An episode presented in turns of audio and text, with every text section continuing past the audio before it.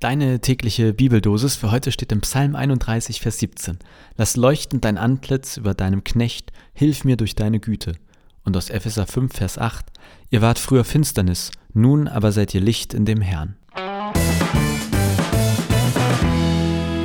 Moin und herzlich willkommen zu einer neuen Folge Vitamin C, deiner täglichen Bibeldosis. Heute geht es um Licht Licht, Licht, Licht. Das passt ja auch zum Advent und zur Adventzeit, zu Weihnachten und überhaupt, es ist dunkel und kalt und man macht sich gerne mal eine Kerze oder eine Lichterkette an.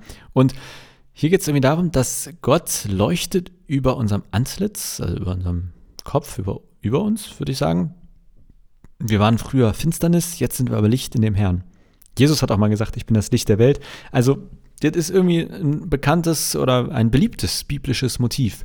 Gott im weitesten Sinne als Licht, Jesus als Licht und irgendwie wird Dunkelheit vertrieben und dergleichen. Ich habe mich gefragt, was heißt denn das jetzt eigentlich? Also was ist, wenn Gott über einem leuchtet, wie es hier heißt? Äh, man kann vermutlich gut gucken, ne? wie so eine Stirnlampe in alle Richtungen.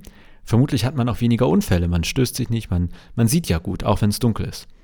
Man ist allerdings auch selber sichtbar und auffindbar, wenn es über einem leuchtet. Deshalb, also ich würde sagen, also wenn Gott so für einen leuchtet, über einem leuchtet, das ist einerseits gut für die eigene Orientierung, für die eigene Sicherheit. Ich glaube auch, dass man weniger Ängste hat, weil wir ja im Dunkeln Angst haben, da wo wir nicht sehen und zumindest je mehr man sieht, desto sicherer fühlen wir uns. Es kann aber auch genau so sein, dass es für andere Orientierung schenkt, Sicherheit schenkt.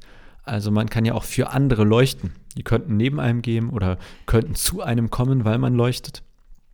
Und dann jetzt kommt ein super Vergleich ich habe überlegt, ob nicht eigentlich gilt, Gott ist die Sonne und wir sind der Mond. Deswegen der Titel der Folge heute, Du Mond, du.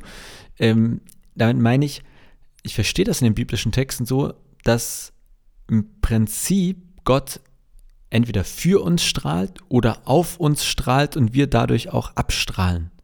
Bedeutet nicht wir leuchten, sondern Gott leuchtet. Und wir leuchten durch Gott oder dank Gott. So zumindest die Theorie und das ist natürlich alles nur ein Bild. Aber ich finde das durchaus ein spannendes Thema, auch für mich persönlich, quasi beruflich, weil gerade jetzt in Kirche und Gemeinde, man möchte ja auf eine Art strahlen, möchte, dass die Leute kommen, dass sie sich wohlfühlen.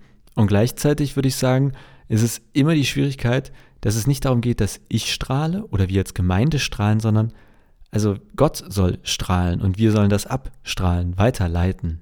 Sein Licht leuchtet durch uns in den Stadtteil bestenfalls. Das ist, glaube ich, manchmal gar nicht so einfach, das zu unterscheiden und nicht quasi, ja, eigentlich zu ignorieren, dass es darum geht, dass die Sonne Gott auf uns strahlt und wir abstrahlen, sondern selber das Licht anzustellen.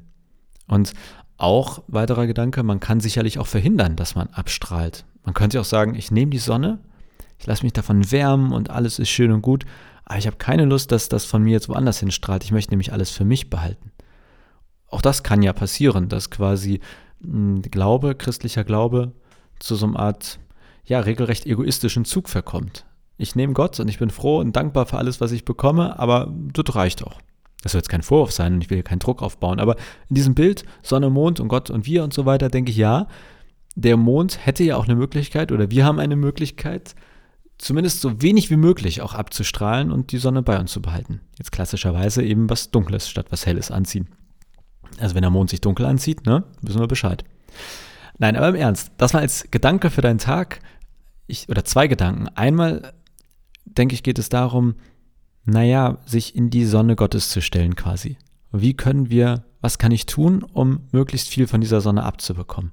Und jetzt im Bild weitergesprochen, sicherlich kann man sich verkriechen, kann man sich ducken, kann man versuchen, immer nur irgendwo zu laufen, wo die Sonne nicht so gut hinkommt. Und ich glaube aber, dass, die, dass man schon klar sagen kann, die biblische These ist, diese Sonne, da gibt es keinen Sonnenbrand, sondern sie tut dir gut. Mit einer Vielschichtigkeit dessen, was so Licht kann, ob das eine Orientierung ist, Schutz, Sicherheit ähm, und dergleichen. Und dann bleibt es aber eben nicht dabei. Es geht nicht nur darum, dass wir uns in das Gotteslicht stellen, sondern, so verstehe ich nicht nur den Vers heute, sondern auch andere biblische Schriften. Es geht auch immer darum, von der Sonne abzugeben, weiterzustrahlen. Und das kann dann sich in sowas wie Nächstenliebe äußern, in daran, dass man etwas Gutes tut, dass man versucht, in Anführungszeichen die Liebe oder die Wärme, die Energie, die man von Gott bekommt, weiterzugeben.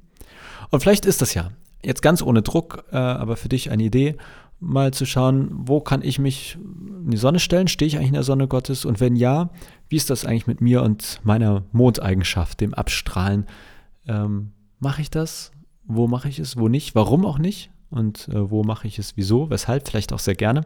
Das einfach mal als Gedankenanreger für den heutigen Tag. Und wir haben Halbzeit mit äh, Vitamin C, also die Hälfte der fünften Staffel ist rum. Ich hoffe, du bist noch gut dabei und freust dich auch auf die zweite Hälfte. Ich freue mich auf jeden Fall und hoffe, dass wir uns dann morgen wieder hören. Bis dann.